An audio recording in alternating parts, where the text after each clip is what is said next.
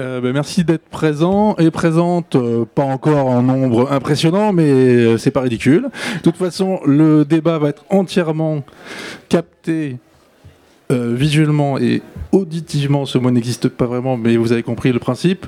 Et vous pourrez retrouver la totalité du débat sur Radio Vino, qui est la première web radio sur le vin, et tout à fait recommandable, que notre ami Laurent, ici présent, gère euh, d'un point de vue technique depuis maintenant plusieurs années. Voilà. Donc on a un débat très très relevé cette année. On attend Eric Morin qui est en train de se servir un café, mais il arrive. Le sujet du débat, c'est en bref, en un seul mot, l'opacité. On parle de l'opacité du vignoble, évidemment, donc de l'agriculture en creux, parce que c'est évidemment lié, totalement lié. Et le vignoble français, notamment dans le Bordelais, on parle beaucoup de Bordeaux bashing, mais c'est vrai partout. Mais c'est vrai que dans le Bordelais, il y a quand même des, des trucs qui coincent pas mal. Et on a deux exemples frappants qui sont aujourd'hui assis avec nous, qui sont tous les deux vignerons, viticulteurs, qui ont un domaine. Si vous avez goûté leurs vins, vous savez que ce sont des vins remarquables. Sauf qu'on leur cherche pas mal de poux dans la tête. Et ça date pas d'hier. Donc à ma gauche, Alain Desjans, euh, domaine Rosset-Péraguet à Sauternes. C'est le premier Sauterne naturel à ma connaissance, voire le seul. Enfin, il y a, non, il y a aussi Claude 19 bis qui a un peu de Sauterne, mais voilà. Et on vient de lui arracher 30 arts de vigne, avec gendarmes, menottes et compagnie. Il vous expliquera pourquoi dans quelques minutes. Juste à ses côtés, Pierre Carl du château Croque-Michotte, un Saint-Émilion Grand Cru, en bio, c'est déjà assez rare pour le souligner, et qui a été déclassé il y a maintenant un certain temps, en 96, voilà, donc plus d'une douzaine d'années, et qui depuis se bat pour le principe aussi et pour l'éthique, pour retrouver ce classement, parce que il considère, et probablement qu'on peut le considérer avec lui, on va en débattre aussi. Il y a, du- il y a des Larsen si je vais par là. J'essaye, mais c'est risqué. Non? Je passe devant la caméra? Je passe derrière la caméra. Donc voilà, Pierre Carl du Château Croque-Michotte, qui se bat depuis littéralement 12 ans pour retrouver un classement qu'il a perdu. Il lui semble que c'est totalement injustifié, pour ne pas dire injuste, sachant que son domaine se situe à quelques encablures de, de châteaux aussi peu connus que Cheval Blanc. Et à ses côtés, vous avez Maître Éric Morin, qui se trouve être son avocat. Donc il nous donnera un peu les coulisses judiciaires et juridiques de cette histoire. Et pour finir, une autrice journaliste dont j'ai beaucoup de mal à prononcer le prénom, qui est d'origine maya, Ixchel de la Porte, qui a commis un livre qui est le résultat de 18 mois d'enquête dans le vignoble bordelais, Les raisins de la misère, et non pas de la colère. Donc c'est vraiment, voilà, là c'est l'exemple frappant de l'énorme gap qu'il y a entre les petites mains du Bordelais et les grands châteaux prestigieux sur lesquels on se rend, on atterrit en hélicoptère. Donc voilà, donc ça va être un débat très très dense. La présentation à elle seule a duré une douzaine de minutes. Je vais vous passer la parole peut-être d'abord à Alain Desjans, qui a une actualité très chaude, puisque c'est arrivé quand Alain Cette histoire d'arrachage? Alors l'arrachage, il y a un mois et demi. Donc c'est les gendarmes t'ont réveillé un beau matin. C'est ça. Dis-nous tout. Euh, alors d'abord, le GEDOM et la DRAF m'accusent euh, d'avoir sur une parcelle plus de 20% de pieds atteints euh, de la flavescence dorée. En deux mots, qu'est-ce que, la flavescence dorée la flavescence dorée, c'est un- une maladie, c'est un phytoplasme qui détruit l'ADN de la plante et qui est porté par euh, un insecte qui est malade, qui s'appelle la cicadelle. Et les traitements sont faits au neurotoxique à grosse quantité, donc c'est du gassarin, euh, du 15 mai au 15 juillet, pratiquement sur toute la Gironde. Et nous, dans notre région, euh, sur la zone sauterne, on a un développement des maladies chez les enfants. Donc on a quatre fois plus de- d'enfants atteints de leucémie et de cancer. On a un nombre considérable, affreux, de, gens à 60 ans qui crèvent. Moi, dans ma famille, euh, et ma mère euh, est partie comme ça, à cause de ces neurotoxiques. Mais dans les analyses, comme euh, il y a une analyse molécule par molécule, et non pas le cocktail, ce n'est pas reconnu. Alors l'ancien maire de Prégnac avait eu le courage de, trouver des budgets pour faire euh, euh, ces analyses et ce, ce constat. Donc sur Prégnac, on a 18 enfants atteints de leucémie à cause de ça. Et sur les autres communes où les maires ne veulent pas faire ce, travail, il y a énormément d'enfants atteints. Donc il faut rappeler que le traitement dont tu parles contre la flavescence dorée est imposé au niveau préfectoral. préfectoral euh, du 15 mai au 15 juillet, entre 3 et 4 passages, et à Sauternes, c'est 4 passages.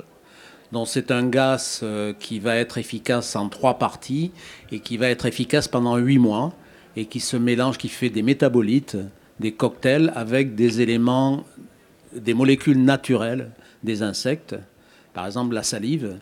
Et il faut savoir que la salive de l'insecte est trois fois plus puissante que la salive d'un être humain dont les êtres humains en chopent énormément. Et je me base sur ça. Il y a tout un système qui fait que la DRAF, dont le ministère de, l'Intérieur, impose l'arrachage de ces, de ces, pieds de vigne. Et on ne peut pas voir l'évolution des plantes et on ne peut pas constater que les plantes peuvent faire des anticorps et se guérir elles-mêmes et l'arrachage est obligatoire. Voilà, l'un des arguments, des contre-arguments, c'est de dire il n'y a aucun autre moyen de lutter contre cette flavescence dorée que la pyrètre, c'est ça? Alors non, les, neurotoxiques métabolites pour les conventionnels, donc, euh, plus de, et le pyrètre pour les bio. Plus de 95%, et ce qu'on appelle pyrètre, qui n'est pas un pyrètre, je l'expliquerai après, euh, pour euh, les bio. Et donc, selon eux, il n'y a aucune autre alternative que ces deux deux molécules Non. Et c'est à nous, viticulteurs, de faire des recherches. Malheureusement, il y a peu de viticulteurs qui se lancent dans ces recherches. Il faut avoir un peu de connaissances et puis surtout une ouverture d'esprit vers l'écologie. Alors le raisonnement, il est toujours, et malheureusement, il est toujours dans l'esprit du conventionnel. J'ai une maladie, il faut détruire. C'est pas ça. En, en, tant que biodynamiste, je ne dis pas méthode biodynamie, en tant que biodynamiste, on doit trouver l'équilibre. On doit trouver l'élément qui déséquilibre et comment ramener l'équilibre. Et j'expliquerai Est-ce que toi, tu estimes que tu as trouvé l'équilibre par des traitements alternatifs? Alors, on a, on a trouvé une des solutions. Qui, qui, marche Qui a marché dans, ah ben, pour, qui a marché, pour ton vignoble Qui a marché, parce que de 200 pieds atteints, on n'avait plus que 12 pieds atteints. Et je pense qu'ils ont détruit. C'est certainement pour ça, parce qu'on allait vraiment cette année expliquer ce qui se passait. Donc plutôt que de laisser une chance à une solution viable alternative, ils ont préféré passer le tout au feu, parce que ça a été brûlé, hein, c'est ça? Alors quand on est dans le cadre administratif, et surtout du ministère de l'Intérieur, euh, c'est très difficile et on a toujours tort. Donc on a, ça fait quatre ans que ça dure. On a eu des non-lieux pour euh, vice de forme, dossier mal monté par la DRAF. Euh, et le dernier, euh, le, préfet d'Aquitaine, qui a été muté à Paris, a repris le premier non-lieu, a déclaré les, la parcelle de terre, la parcelle de vigne non cultivée, et le juge a considéré qu'ils avaient raison, qu'il fallait la détruire. On a fait appel, l'avocat a fait appel, avec une promesse de la DRAF qui ne ferait absolument rien tant que l'appel n'aurait pas été fini. Et puis, euh, donc il y a un mois et demi, euh, j'ai six gendarmes à 7h30 quand j'ouvre les portes euh, qui m'attendent avec ce monsieur de la DRAF qui s'appelle monsieur Aumonier, qui se cachait derrière les gendarmes. les gendarmes avaient les menottes à la main, puisque la DRAF a considéré que j'étais un homme dangereux. Voilà, bon, il faut se calmer. J'ai fait des arts martiaux, ce qui m'a permis de me, de me calmer, parce que je crois que j'allais le tuer, ce mec. Euh, alors, euh, ça choque. Hein. Oui. Ça choque vraiment. Et on vous traite d'empoisonneur. on vous dit officiellement que vous êtes empoisonneur, suivant une loi de 1953. Or, c'est le comble hein, quand on sait le travail que je fais. Euh, autant dans la vigne que sur le vin, euh, pour qu'on soit le plus naturel possible. Alors on en reviendra, mais je voudrais juste te poser une dernière question. Est-ce que tu es tout seul à chercher à lutter différemment contre cette problématique de la flavescence dorée? Alors je, souhaite, je dis bien je souhaite, qu'il y ait d'autres viticulteurs qui cherchent. Euh, J'ai pas l'impression. J'ai pas l'impression et c'est dommage. Alors c'est vrai que c'est compliqué, c'est vrai qu'il faut avoir quelques connaissances, C'est vrai que dans le cadre de, nos études sur Rudolf Steiner, il, donne des directives qui ne viennent pas des, cours des agriculteurs et de, Steiner, mais qui viennent sur la médecine. Il donne d'autres directives et il faut chercher. Il faut chercher, mettre en place et se donner les moyens. C'est ce qu'on a fait avec David sur euh, faire des vins sans sulfite, sans soufre chimique. C'est ce qu'on fait aujourd'hui sur des essais pour euh, diminuer les cuivres, ce que l'on fait, et, combattre le milieu, ce déséquilibre. Euh, c'est ce qu'on fait moi sur d'autres, d'autres sujets.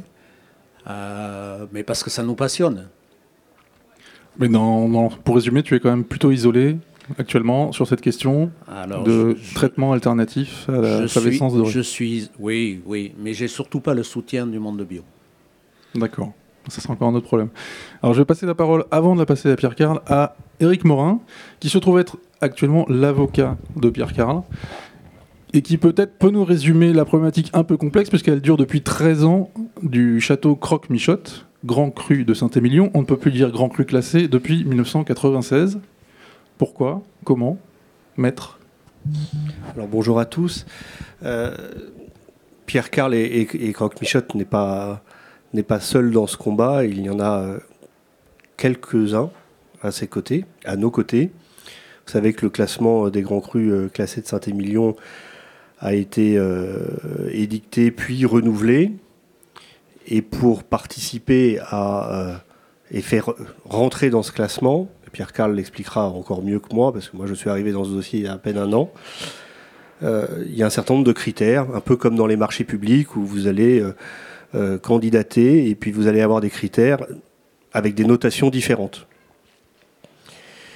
Et euh, le problème de ces notations, c'est que chaque critère a une note, et puis cette note, elle est euh, un peu importante, peu importante, très importante, pas majoritaire quand même, mais en tout cas, il y en a qui sont plus importantes que d'autres. Et on voit bien dans l'évolution de ces critères d'attribution de, ces notes qui conditionnent ensuite le classement, puisqu'il faut avoir une note minimale pour ensuite être accepté dans le sein des saints, qu'il y a une tendance à, euh, à attribuer des notes de plus en plus importantes à ce qui est de moins en moins lié à la terre, à la vigne, au raisin et au vin. Comme par exemple Je m'explique. Plus vous avez euh, un chai moderne, si en plus il a été euh, conçu et réalisé par un grand architecte, si vous avez une capacité d'accueil euh, luxueuse euh, de Français, d'Européens, de Chinois, j'ai pas dit de Chinois, euh, dans votre chai, eh ben, tous ces critères vont rentrer en compétition avec d'autres critères, mais qui sont ceux qu'on va retrouver dans, notre verre, dans notre bouteille, mais qui n'ont finalement pas grand-chose à voir avec justement ce travail du vigneron. Et progressivement, on a vu cette dérive qui fait qu'aujourd'hui, euh, des vignerons qui n'ont pas le temps, qui n'ont pas l'envie, qui ont les pieds dans la terre et les mains dans la vigne et qui euh, ne paradent pas ailleurs, euh, qui, continuent, qui continuent à faire le vin qu'ils faisaient, que leur père ou leur grand-père ou leur arrière-grand-père faisait, eh ben, se voient se voit déclassés. C'est exactement ce qui est arrivé à Croque-Michotte, à Corbin-Michotte, à la Tour du Pain Figeac. Est-ce que, tu peux rappeler où se situe Croque-Michotte à Saint-Émilion ou Pierre-Carl peut-être? Pierre-Carl, ça va être Croque-Michotte est juste au nord de Cheval Blanc. Entre Cheval Blanc et nous, il y a 340 mètres de vignes qui appartiennent à la Dominique. Et puis, euh, dans la même direction vers l'ouest, il y a Pétrus. Et vers le nord, il y a Château du Bon Pasteur de l'énologue Michel Roland, qui a vendu. Puis après, de l'autre côté, il y a Corbin Michotte, euh, Jean Fort, euh, Ripaud. Euh, tu es entouré de grands crus classés, voire de premiers grands crus classés. L'évangile. Voilà, on fait frontière avec Pomerol. On est le plus Pomerol de tous les Saint-Émilion. Et nos quatre voisins immédiats côté ouest, c'est les plus grands des Pomerol. S'il y avait un classement à Saint-Émilion, Pétrus serait premier grand cru classé A. Euh, ah, pas oui. oui. Oui, Les autres seraient premier grand cru classé ou premier grand cru classé B. Donc on est, on est vraiment dans une zone de voyous, hein, comme vous pouvez le voir. Euh, ce, qui est, ce, qui est, intéressant, c'est qu'il y a eu deux procédures qui ont été engagées. Une procédure administrative pour euh, demander à ce que ce, classement soit, soit annulé, puisque c'est un, un décret. Cette procédure administrative, elle n'a pu se faire qu'à Bordeaux, donc devant le tribunal administratif de Bordeaux, qui a dit circuler, il n'y a rien à voir, et la cour administrative de Bordeaux, il y a un, petit peu plus d'un mois, a confirmé euh, le fait qu'il n'y avait rien à dire. Il y a un pourvoi euh, en cassation qui a été fait devant le Conseil d'État parce que je pense qu'à un moment il faut, il faut quitter le bon air de la Garonne et de la Gironde et, aller ailleurs. Et puis il y a surtout une procédure pénale qui est en cours parce que on considère, et en tout cas ces trois, châteaux considèrent que ce classement n'a pas et ce déclassement n'a pas été fait euh, pour rien. Vous savez, quand on est avocat, on reçoit des clients, ils nous racontent leur dossier, ils nous racontent leur histoire, forcément avec un prisme. Et on se doit d'avoir une sorte de distance en disant, bah, voilà, ça c'est comme ça qu'il me la raconte, mais on, va, on va essayer de démêler, de démêler le, vrai du faux. Quand je me rends sur place, bah, c'était après les vendanges, fin septembre, octobre dernier, je vois cette configuration géographique dont, vient de vous parler Pierre Carl. C'est-à-dire que on tourne la tête euh, à droite et on voit, on voit Pétrus, on voit le, petit, euh, la petite démarcation entre Pomerol et Saint-Émilion. En face, on voit euh, les châteaux dont il, euh, dont il vous a parlé. Et on comprend quand même assez vite. Parmi ces châteaux déclassés, il y en a même un qui a une vigne enclavée, une parcelle enclavée dans Cheval Blanc. Mais cette parcelle, elle n'est pas en grand cru classé, vous voyez bien. Parce que on ne sait pas pourquoi, mais en tout cas, elle n'y est pas. Et on voit bien la démarche qui pourrait sous-tendre ça. Je ne dis pas que c'est la vérité, mais en tout cas, c'est celle que l'on porte. C'est que si on déclasse certaines terres qui valent quand même de l'argent, parce qu'on ne va pas quand même se cacher derrière son petit doigt, c'est aussi une question euh, de valeur. Que si on les déclasse, bah, ils vendront moins. Que s'ils vendent moins, ils, iront moins bien. Que s'ils vont moins bien, bah, peut-être que les, enfants ne reprendront pas la suite, qui seront peut-être obligés de vendre qui seront rachetés oh bah, par qui Par ceux qui sont autour. Et puis qu'au prochain classement, ah bah tiens, ces vignes et ces parcelles qui n'étaient pas classées le redeviendront comme par magie. Voilà. Et, quand on est et quand on tourne la tête vers le nord, le sud, l'est et l'ouest dans ces, dans ces trois châteaux, on comprend que peut-être cette histoire est possible. Et alors, arrêtez-moi si je me trompe, mais ces châteaux qui sont en procès pour retrouver le classement sont tous ou presque en bio? Oui, oui, alors euh, Croque Michotte l'est depuis euh, longtemps, hein, depuis, depuis 21 ans, et les autres sont dans une, euh, ne sont pas certifiés, mais sont dans une démarche quasiment équivalente. Est-ce que je vais trop loin si je dis qu'il y a une recherche de nuisance vis-à-vis de châteaux qui sont qui travaillent différemment et en l'occurrence plus proches du nature, du bio? Et que c'est aussi pour ça qu'on vous cherche des poux dans la tête, qu'on cherche à, vous déclasser, puisqu'il y a un élément qu'on peut aussi évoquer, c'est que l'une des personnalités euh, de Saint-Émilion, Hubert de Boire, qui est propriétaire d'Angélus, est aussi siège dans différentes instances, et des, soupçons de conflit d'intérêts ont été quand même pointés du doigt à plusieurs reprises. Donc ça, je ne sais pas ce que vous en pensez, notamment vous, maître, toi, maître Éric Morin. C'est la base de la plainte et de la procédure, c'est-à-dire qu'effectivement, il y a, un conflit d'intérêts euh, patent. Euh, la personne que tu viens de citer une autre, M. Castéja, était présent à toutes les réunions qui ont présidé à l'élaboration et du classement et ensuite euh, à la réalisation de celui-ci. Ça pose forcément un problème quand on est jugé parti.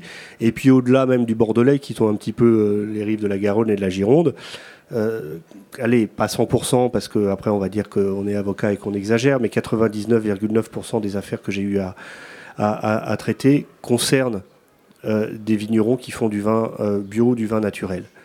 Euh, le dernier cas dont vous avez entendu parler, c'est Sébastien David avec son coef il y a 15, il y a 15 jours. Ça n'est pas par hasard que Sébastien David, tout d'un coup, on vient découvrir qu'il y a un, peu, un peu trop d'acidité volatile.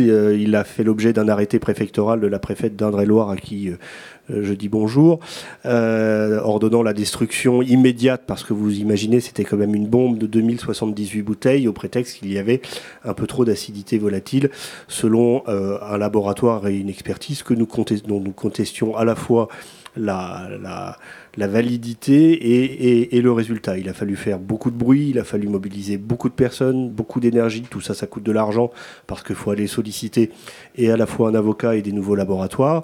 Et lorsqu'on a plaidé il y a 15 jours devant le tribunal administratif d'Orléans, il y avait plus, plus de 120 vignerons qui s'étaient déplacés et on nous a envoyé les CRS parce que évidemment euh, ça, ça, ça, pouvait déborder ce que, et ça n'a pas débordé. Et aujourd'hui la préfète d'Indre-et-Loire hier a dans un communiqué a mis un peu d'eau dans son vin. Sans doute que les élections européennes de demain n'y sont pas étrangères pour dire bah finalement il y a peut-être un doute. Pour ceux qui s'y connaissent on était sur une acidité volatile d'après un laboratoire à 20,6 le taux maximum est à 20 je parle en milli équivalent euh, par litre et donc, quand on a des poussières de virgule un petit peu en plus ou un petit peu en moins, on peut peut-être se dire que le doute doit bénéficier aux vignerons. Et c'est même pas nous qui le disons, c'est une, une circulaire de l'INAO. Donc vous voyez que et, il se trouve que Sébastien David est le président de la fédération des vins bio euh, de Loire. Voilà. Euh, et comme par hasard aussi, et c'est le deuxième fil rouge, non seulement ce sont ces vignerons-là qui sont poursuivis, attaqués, mais on arrive à gagner, mais c'est toujours leurs cuvées les plus prestigieux, c'est-à-dire qu'on va les chercher bah, par le porte-monnaie. Je pense à Dominique de Rhin, dont je parle, dont je parle dans mon livre en Bourgogne. C'était sa plus prestigieuse cuvée, son Gevrey. Euh, pour Sébastien David, euh, c'est son coef. Et puis pour, euh, pour les vignerons qui m'entourent ou qui sont là, c'est toujours ces, ces, ces cuvées-là. Donc voilà, c'est ces constantes-là. Mais quand on, on, se lève et qu'on dit non et qu'on passe pas, souvent, on y arrive.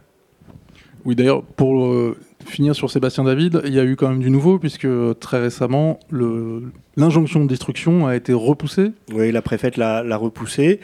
Euh, on, a un procès sur le fond qui va avoir lieu euh, le 20 juin. On a reçu la date d'audience hier soir, donc je vous l'annonce ici. Le 20 juin, on plaidera à nouveau sur le fond.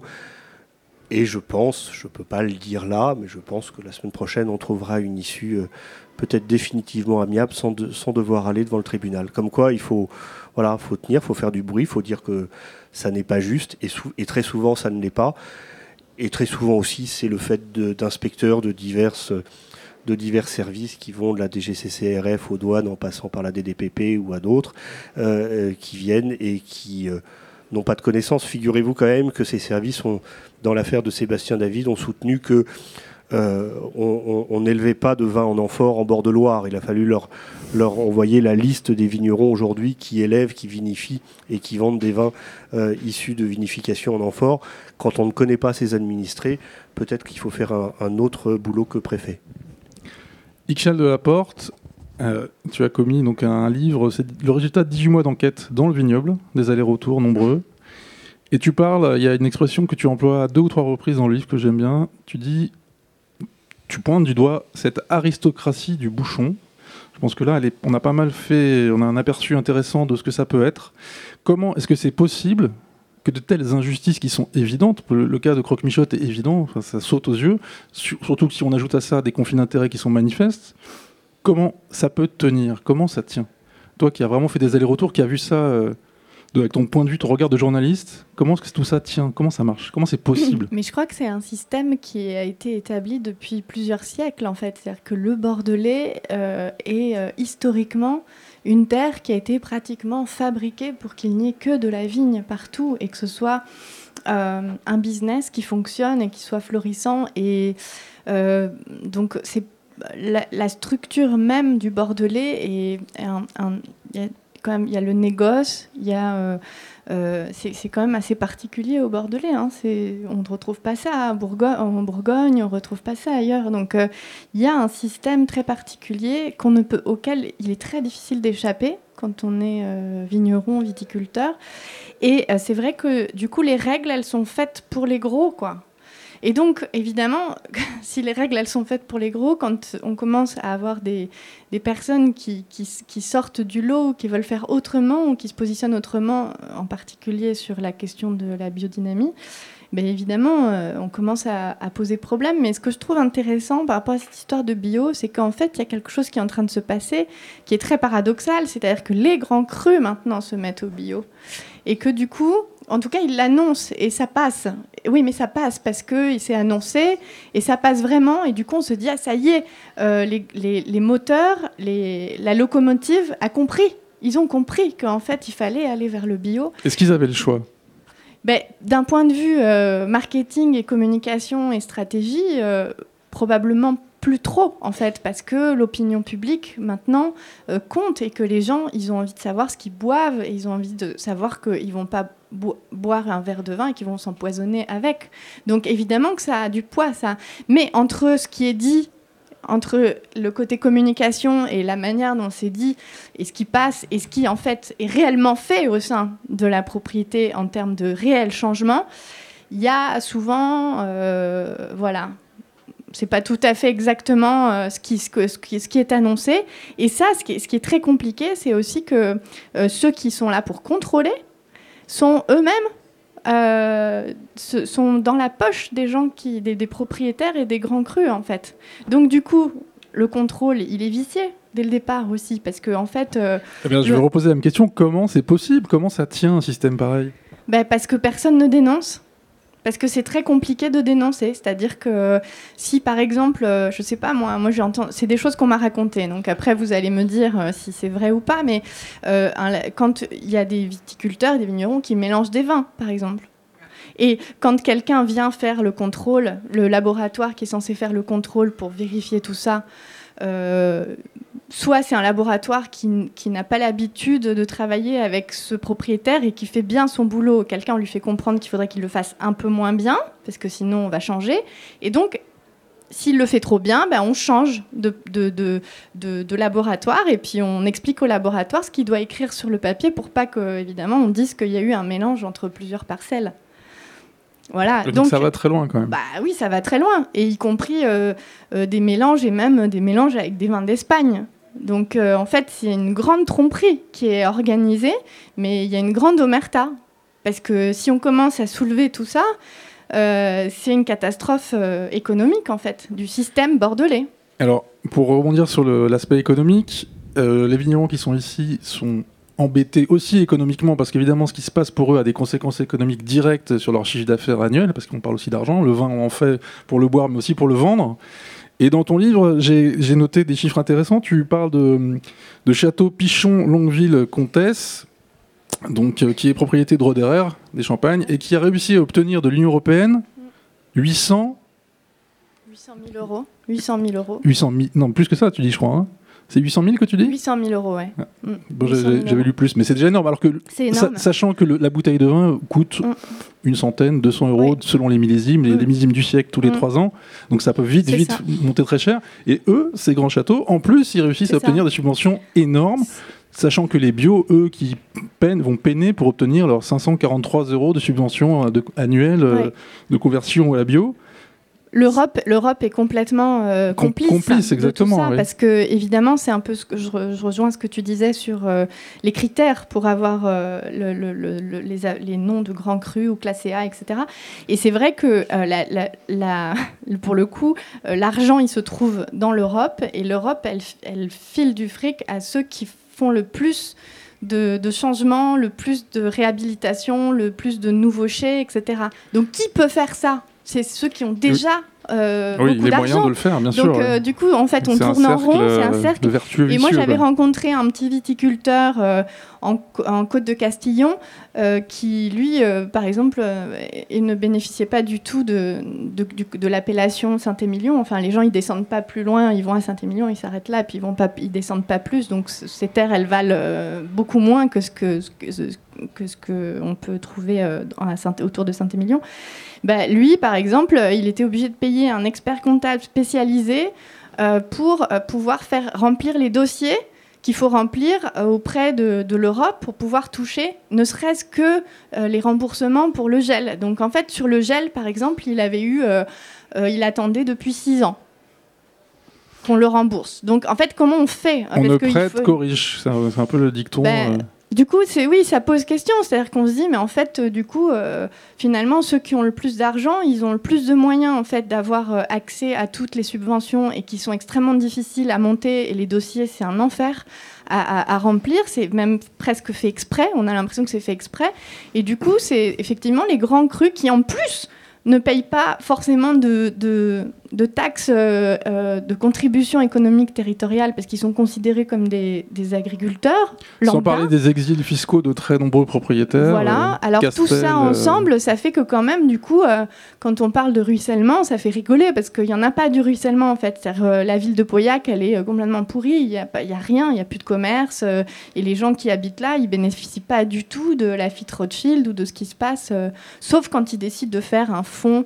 Euh, spécifique, un peu comme à enfin, de la charité en fait, parce qu'ils font un fonds, euh, et le maire de Pauillac d'ailleurs est tout à fait d'accord avec ça, ils font un fonds qui permet de réhabiliter deux, trois écoles, euh, voilà. Et puis euh, Philippine de Rothschild qui avait son, son, son- sa petite fondation pour emmener les enfants au cinéma et au théâtre et à Bordeaux. Voilà. C'est Bon, c'est un peu court. c'est un peu court. Et pour revenir sur Saint-Émilion, pour combien compte la dégustation dans la note qui est attribuée qui permet un classement? Parce que je crois que c'est assez ridicule quand même. Le pourcentage, euh, le vin en lui-même complète. compte pour combien? Elle compte pour 50%. Donc la moitié de la note seulement, c'est le vin en fait. Tout Voilà. le reste, c'est Mais autre au chose. départ, elle comptait pour 100%. Ah. C'était les courtiers et les négociants qui faisaient ce classement tous les 10 ans. Alors ça permettait de repérer les terroirs. C'est un peu couillon de recommencer tous les 10 ans pour juger les mêmes terroirs. On peut avoir une cellule de veille pour vérifier la qualité des vins qui sortent de ces terroirs, pour éviter qu'une propriété s'endorme sur ses lauriers. Mais recommencer tous les 10 ans euh, la machine à laver complète, c'est parfaitement inutile. Alors maintenant, la dégustation compte pour 50% de la note. Et pour être grand cru classé, il faut avoir 14 sur 20.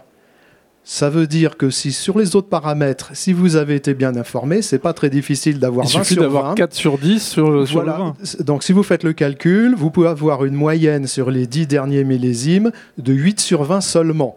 Et vous pouvez quand même accéder au classement dans ces conditions. Et pour être premier grand cru classé, c'est encore pire, parce qu'il faut avoir 16 de moyenne, mais la note de dégustation ne compte plus que pour 30%. Mais c'est C'est-à-dire que vous pouvez incroyable. rattraper une euh, note de dégustation de 6,67. Donc les vins les plus prestigieux, les plus chers, sont potentiellement les moins bons. Mais c'est bien pour ça que ça a été fait. Possiblement. Possiblement les moins bons. Quand on voit les critères, on a reçu. Le règlement de classement a été publié sous forme d'arrêté le euh, 6 juin 2011 et il y a un certain nombre de paramètres qui étaient un peu des grandes lignes. Il n'y avait pas de cahier des charges précis, en contradiction avec la loi d'ailleurs, une loi de 1920, enfin un décret de 1921. Donc on n'a jamais eu de cahier des charges précis sur, le, sur les, les procédures de classement, mais il y avait quand même un certain nombre de titres. Eh bien, il y a 12 points de, ce, de cet arrêté qui ont été totalement ignorés par l'INAO. Et puis ils en ont inventé une vingtaine d'autres. Alors pour nous, c'était très embêtant parce que ces, ces nouveaux critères, on les a découverts une fois que les carottes étaient cuites. Par contre, d'autres, dont ceux qui étaient en position de prise illégale d'intérêt, parce qu'il y a le conflit d'intérêt qui est choquant, mais qui n'est pas réprimé par la loi, mais là, c'est la prise illégale d'intérêt. C'est-à-dire qu'il y a des gens qui sont en charge de défendre des, des associations ou des groupes ou des communes ou des syndicats et qui sont en charge d'une responsabilité publique, qui siègent pour juger des choses où eux-mêmes sont impliqués. Un peu comme si vous êtes... euh, si vous, euh, vous organisez le bac, donc vous, vous participez au programme de la classe de terminale, vous, Et vous asseyez dans la salle et vous, vous participez à l'épreuve. vous participez à la rédaction des épreuves, vous participez au choix des professeurs, vous participez à la vérification du choix des professeurs et vous validez le choix des professeurs. Et là, vous êtes candidat. Dans ces conditions, c'est pas difficile d'avoir la mention très bien. Eh bien, c'est ce qui s'est passé à Et Ils n'y Saint-Émilion. arrivent même pas en plus.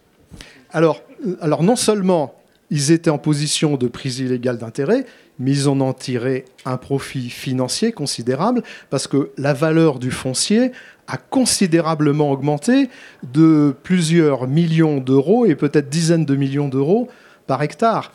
Et je crois que c'est ce qui est pire que ça, c'est que nous, on était en bio on, on a été déclassé bien avant, euh, enfin quelques années avant d'être passé en bio. C'est pas que ça. Je crois surtout que l'INAO ne fait plus son travail comme à l'origine, comme c'était conçu en 1935 quand l'INAO a été créé. L'INAO est un organisme à la dérive où on met des gens incompétents et qui, euh, qui, euh, ça se remarque, donc il y a des affairistes qui ont utilisé l'incompétence de l'INAO, qui ont utilisé l'incompétence du Conseil des vins de Saint-Émilion pour passer un certain nombre de choses, même pas forcément nécessairement anti-bio, malgré des, interviews très très bizarres sur le bio, puis leurs propriétaires, 20, ans après, finissent par passer en bio. Mais ils ont utilisé ça dans un but lucratif. Là. Eric, tu veux intervenir peut-être? Avec le micro. ça va revenir. En une demi-heure de, de temps de parole, on a quand même mis au jour l'évidence des conflits d'intérêts, du système totalement bancal de classement et de valorisation de ces, châteaux, de ces domaines, avec des fonciers dont tu dis les prix, c'est extraordinaire. Et tout ça tient depuis des années, des décennies, 1855, on s'y remonte au tout début. Et ça continue. Et ça va continuer combien de temps comme ça? Qu'est-ce qu'il faut faire pour que ça change? Ce que, disait Pierre Carl est, exact sur l'INAO. C'était sans doute une belle idée au départ, les, appellations. Et puis pour des raisons strictement budgétaires, l'INAO s'est dépouillé progressivement de ses prérogatives qu'on appelle euh, juridiquement des prérogatives de puissance publique, c'est-à-dire euh, son pouvoir de contrôle et son pouvoir de sanction. Elle a gardé le pouvoir de sanction, parce que ça c'est compliqué euh, d'un point de vue constitutionnel, mais elle a délégué son pouvoir de contrôle à des organismes privés. C'est-à-dire que les, tous les organismes de défense et de gestion, les ODG, et tous les organismes euh, et les syndicats de viticulteurs qui existent dans toutes les appellations sont des, associations de loi de 1901, des organismes privés, euh, qui sont forcément le siège des conflits d'intérêts. Lorsque vous allez euh, défendre des vignerons en Bourgogne ou en Beaujolais, euh, et que vous vous rendez compte que ceux qui siègent aux commissions de contrôle ou aux commissions organoleptiques font passer des vins de copains lorsque euh, on poursuit un vigneron en Anjou parce qu'il fait un vin autrement et que vous allez acheter un vin d'Anjou appellation d'origine au Leclerc du coin à 2,15 euros, euh, qu'on vienne pas après nous dire oui, vous savez, les appellations, c'est quand même le gage de la qualité, blablabla, pour le consommateur qui doit s'y retrouver, blablabla.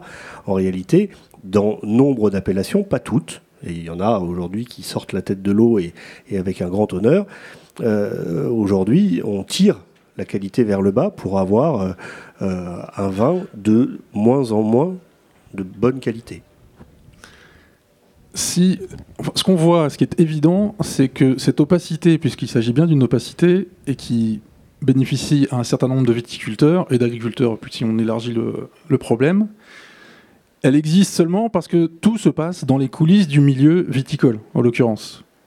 Tout se passe voilà, sous le couvert, euh, dans l'entre-soi le plus complet, avec des petits arrangements qui se passent à longueur de temps, à longueur d'année. Qu'est-ce qu'il faudrait faire, en quelques mots, parce que le temps passe vite, pour changer ça concrètement Est-ce qu'il est y a des solutions, est-ce qu'il y a des pistes pour changer ce système qui ne fonctionne pas et qui est injuste profondément Alain, peut-être, est-ce que tu as une idée, Alain, ou est-ce que tu es totalement fataliste et tu penses que ça changera jamais Ah oui. oui, quoi Oui, euh, fataliste, ça, oui, ça change.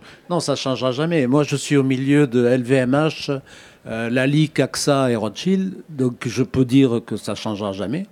La preuve, c'est qu'on a annoncé pour Vinexpo, euh, ça a un gros domaine, Ikem passe en bio. Je peux vous assurer que hier et avant-hier, les, vignes sont, les feuilles de vigne sont blanches et c'est pas avec de la bouillie bordelaise ou du soufre mouillable qu'elles vont être si blanches et se sentir si mauvais. Alors, ils font faire peut-être 10 hectares ou 15 hectares en bio et l'année prochaine. Sur combien? Une centaine d'hectares? 110 50 hectares. Donc c'est du bluff. Voilà, ouais, mais c'est un bon marketing que tout le monde écoute. Et tout le monde trouve ça extraordinaire.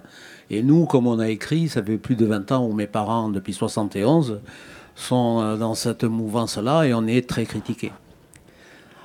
Euh, alors je dis non, ça, sera difficile à changer, il faut des scandales, des scandales euh, sur les poisons dans les vins, pour que peut-être ça change, enfin nous ça ne change pas, euh, puisqu'il y a une chose dans le classement, bon, à Sauternes c'est différent, hein. il a été modifié en 57, en 1857, et c'est que les nobles qui ont pu être premiers crus. On n'est plus du tout sur un classement géologique.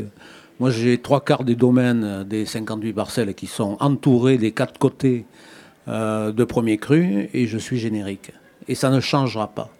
Et ça ne changera pas. Pourtant, en 1857, on était en République. On n'était plus dans la noblesse. Louis XVI a été décapité avant. Mais ça continue, et, ça continue toujours. Alors il y a des pressions énormes. Et quand c'est vrai, quand il y a quelqu'un qui commence à dire euh, dans le bon sens, juste qui sort du bon sens, comme là le problème de la flavescence dorée, c'est du gassarin quand même. Donc on empoisonne tout le monde. Et si on fait des analyses comme on fait avec David, où on recherche tous les éléments dans le vin, on verrait bien qu'il y a ces molécules. Mais non, en plus, on empoisonne par l'air et on empoisonne par le vin. Et c'est normal. C'est normal. C'est pour ça que ça ne changera pas. Enfin, je sais pas, n'importe qui qui vous dit on va vous donner un aliment avec du poison, avec des neurotoxiques, vous ne le prenez pas. Et là, ces premiers crus, si, si, c'est normal. Sachant qu'en Sauterne, euh, le jet d'homme qui est à la tête de, ce, de ces contrôles, c'est en plus un bio euh, qui appartient à Peugeot, aux familles Peugeot. Pierre, est-ce que toi, tu as, plus d'espoir qu'Alain sur un changement? Moi, je suis toujours optimiste. Euh, nous, on été déclassés en 96. Alors, pour vous la faire très vite, en 96, je n'ai rien fait parce que je venais d'arriver et puis je me suis dit, on verra plus tard. Et un peu plus tard, quand j'ai demandé notre, euh, notre dossier, et l'IANAO n'a pas voulu me le transmettre. Alors j'ai fait intervenir la CADA, la Commission d'accès aux documents administratifs, et la CADA m'a répondu que l'IANAO avait fait disparaître les documents.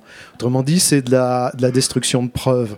En 2006, on n'a pas été intégré dans le classement. Et là, on s'est aperçu aussi, et c'est là où ils sont pas si méchants que ça, l'IANAO, ils sont juste incompétents. C'est eux qui nous ont fourni euh, l'argument qui a permis de faire casser le classement.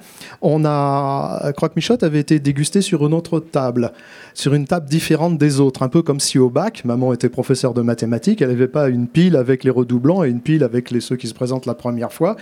Euh, en République, soit un concours en examen, eh bien, euh, tout le monde était égalité. Et là, c'était pas le cas. Et c'est sur ce motif que euh, le classement de 2006 a été annulé en première instance, en deuxième instance, et ça a été confirmé au Conseil d'État. Donc si vous voyez sur des bouteilles de 2006 à 2011 Grand Cru classé, c'est juste illégal, ça a été rattrapé par un cavalier, un amendement passé en douce dans la loi de finances et ensuite dans la loi de modernisation de l'économie pendant l'été 2008. Et puis en 2012, quand on a reçu les motifs pour lesquels on était déclassé, on se dit bah, ça va être facile parce que cette fois-ci, tout est écrit.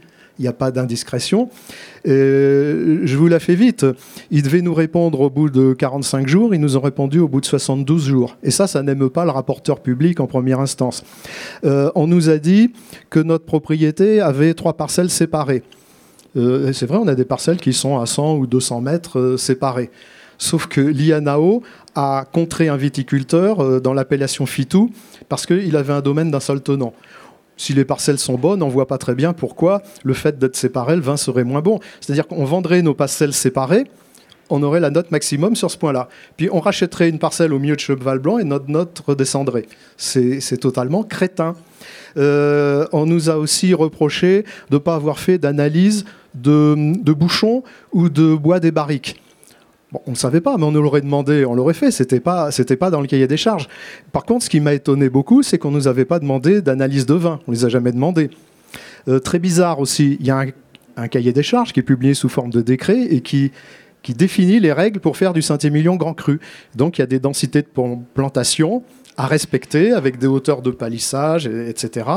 Eh bien, on s'est aperçu qu'il a des châteaux, au moins un, je suis allé prendre des photos dans ces vignes, où les vignes étaient trop rapprochées dans le rang par rapport au décret. C'est-à-dire ces vignes étaient illégales et auraient pas dû être, euh, son dossier aurait dû être refusé.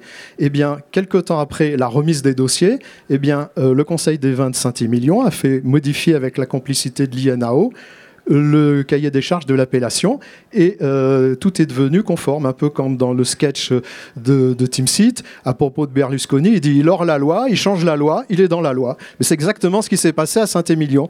Ils n'ont pas fait de PNO, c'est-à-dire quand on fait, quand on change des paramètres importants dans, dans, une loi ou un décret ou un arrêté, on doit faire une procédure nationale d'opposition. Et je suis bien passé pour le savoir parce qu'à Bergerac, on s'est fait retoquer un cahier des charges parce que il y a des râleurs qui, alors là, c'était à tort parce qu'ils voulaient avoir des mauvais densité de plantation, mais ils ont quand même gagné devant le Conseil d'État. Il a fallu revalider notre cahier des charges. Et à Saint-Émilion, ça n'a été pas fait. On a un cahier des charges qui n'a pas été fait dans les formes.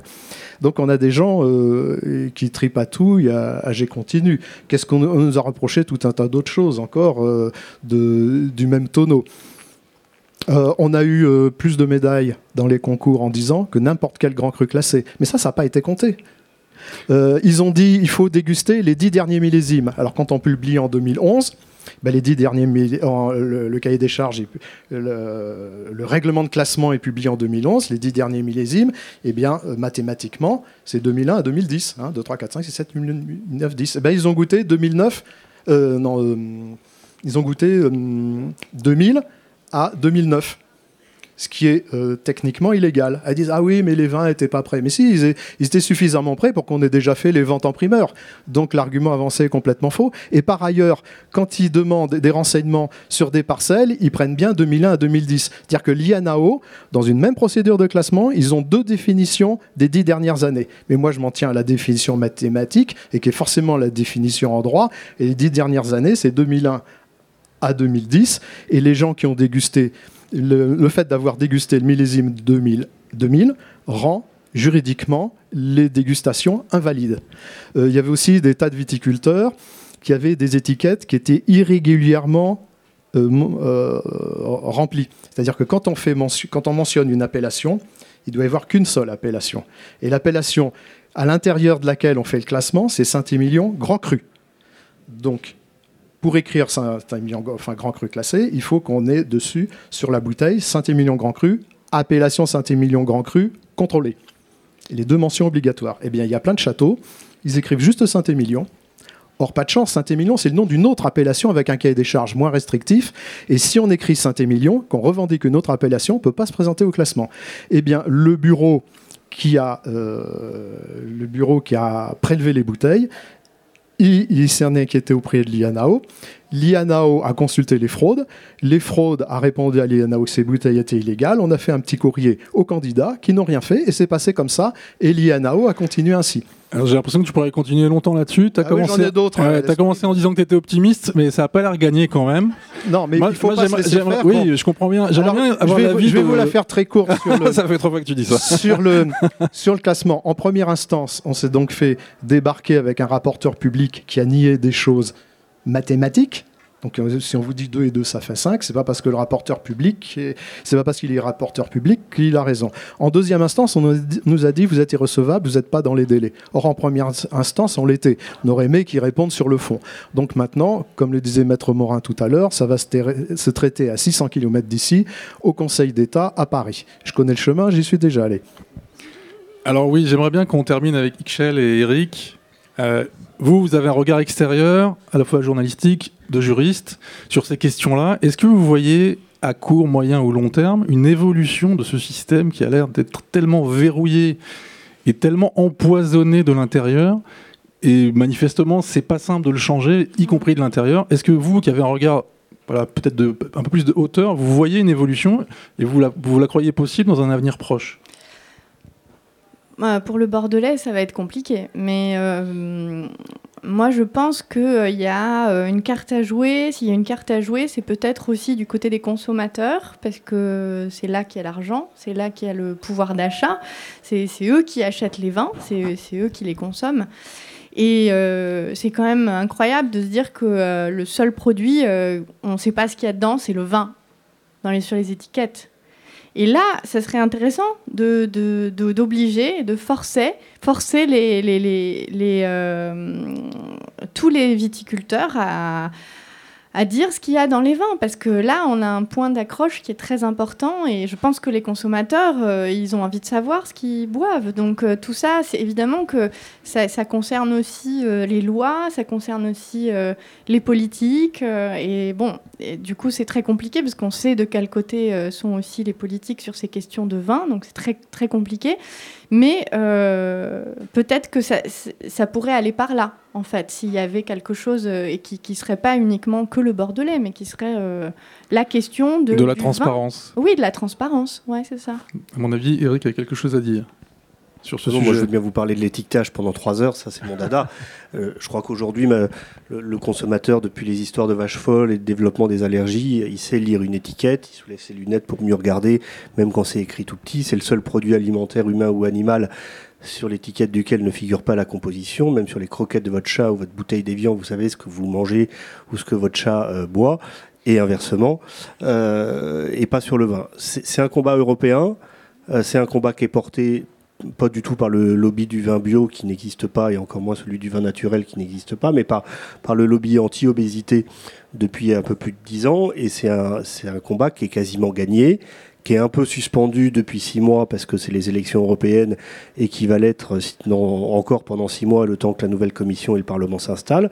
Mais aujourd'hui, avec le rapport d'Éric Andrieux et les travaux de la commission, le Parlement a voté cet étiquetage obligatoire. Ça va arriver 2021-2022.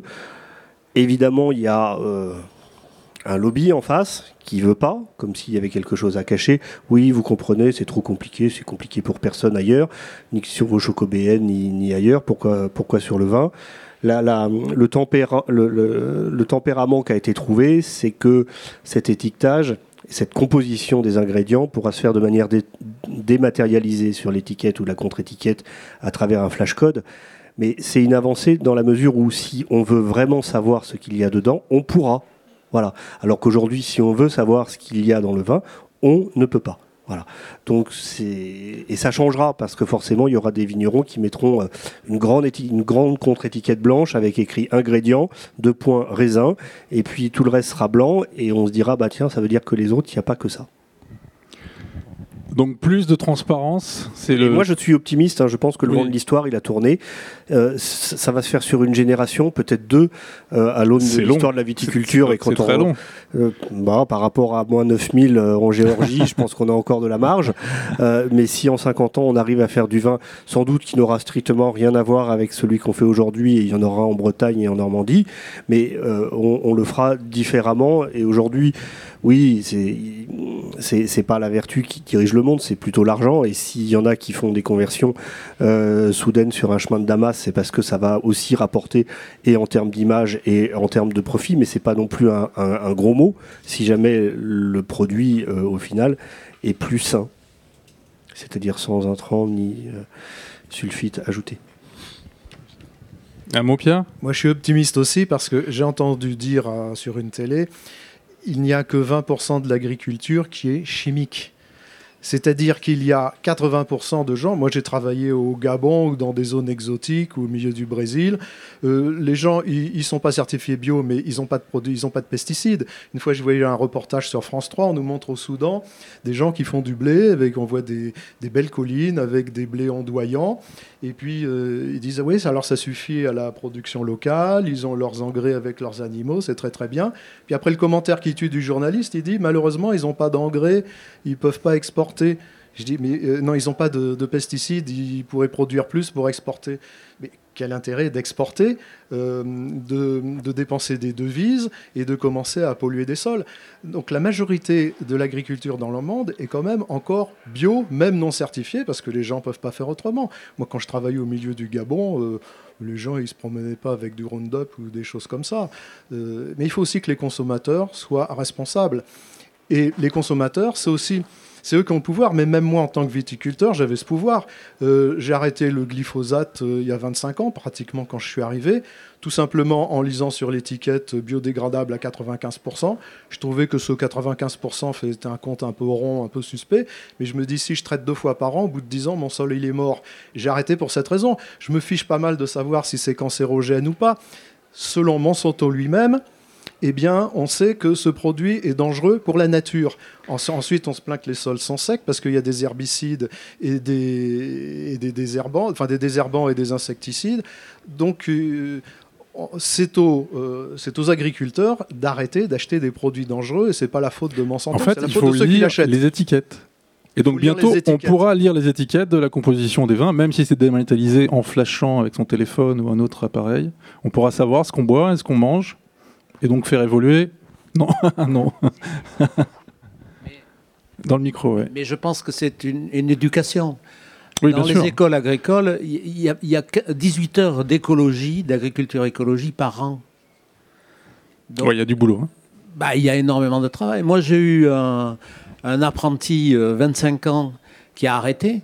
Pourquoi? Parce que, alors qu'il savait très bien que je fais des vins nature, donc euh, on n'a aucune intervention dans le vin, Et l'école de la Tour Blanche lui a dit non, non, tu, tu quittes ce, ce maître. euh, Ce fou. Ça, ça- ça ne va pas, oui, peut-être ce fou, mais ça, ça ne va pas parce que tu dois étudier l'onologie. Alors, on peut étudier l'onologie, il n'y a, pas de problème. Le- La construction mathématique d'un vin, on peut l'étudier. Mais justement, on peut faire des vins nature, on ne met rien, et les vins sont bons. Voilà, donc c'est- pas demain, il faut, il faut changer, c'est un problème d'éducation. Il faut aujourd'hui dégager des budgets pour, former des professeurs écologiques dans la viticulture ou dans d'autres euh, secteurs agricoles. Mais ça, c'est pas fait. Donc, bien sûr que dans trois ou quatre générations, ça va changer. Alors on est passé à 3 ou 4, tout à l'heure c'était 2, une ou deux, c'est de pire moi, en pire. Deux, deux, c'est impossible. D'accord. Deux, c'est impossible. Pourquoi? Parce que demandez à David, euh, dans, dans la recherche, par exemple, 522 traces de produits chimiques qui sont utilisés sur les terres, en France. Déjà, on a eu pratiquement tous les bios qui nous ont dit, vous êtes fous. Nous, on fait 40, 50. Oui, mais les autres, c'est facile de dire, euh, je fais 40 et c'est bon. Non, c'est pas ça. Moi, j'ai vécu, puisque j'étais en grande distribution, et je créais des hypermarchés. Donc, j'ai vécu l'époque de la vache folle. Et on faisait venir énormément de, de, de conserves d'Espagne et du Portugal, parce qu'en Espagne et le Portugal, la, la recherche du prion était interdite. Donc il n'y avait pas de vache folle. Donc là, dans le cadre des analyses, si on veut faire vraiment un naturel, un vin naturel, il faut commencer par qu'est-ce qu'il y a comme traces de produits chimiques dans le vin. Donc une partie vient du sol et une partie vient des produits chimiques de synthèse utilisés pour la vinification. Vous en avez 382 chez un conventionnel et vous en avez 31 chez un bio. Donc déjà, il y a une énorme différence entre des vins dits naturels où il n'y a rien et puis des vins dits bio. Ensuite, le consommateur, je suis d'accord, je suis bien placé pour comprendre le consommateur. Mais la différence, il y a des budgets qui sont bas. Et quand on voit un supermarché ou un hypermarché des vins à 4 euros, c'est difficile. À 4 euros, on ne peut pas faire un vin naturel, c'est impossible. Bien sûr. Voilà, donc il y a énormément de choses qui vont changer. Alors c'est par des scandales, moi je pense que par des scandales, ça fait avancer. Des coups de bâton, ça fait avancer. Et pour le moment, les coups de bâton, c'est nous qui les recevons. Oui. Bon, le temps passe. Eric, un mot? Oui, je voulais juste te donner la conclusion. Il y a 20 ans, on était des biocons, selon Michel Béthane. Donc vous voyez comme quoi euh, Ça bouge. ça bouge. Merci beaucoup à tous les quatre. On va devoir euh, zapper la partie questions qu'on fait habituellement. Oui, vous pouvez applaudir, bien sûr. Merci beaucoup. C'est un sujet très dense. Il y a beaucoup d'entrées, beaucoup d'angles. On a fait un tour rapide, mais c'est passionnant. Je vous invite à continuer la conversation avec les deux vignerons ici présents qui vont retourner à leur stand et vous servir leur vin délicieux. Eric et XL vont signer leurs œuvres, leurs livres tout de suite à la librairie pendant une petite heure. Après, ils reprennent le train, ils repartent à Paris. Donc, si vous voulez aussi discuter avec eux, feuilleter leurs livres, c'est le moment. Donc, rendez-vous au stand de nos amis vignerons, à la librairie. Et merci à toutes et à tous d'être restés avec nous, avec un verre vide depuis longtemps, j'imagine, pour suivre le débat. Allez le remplir. Bonne dégustation et merci vraiment. Merci à tous.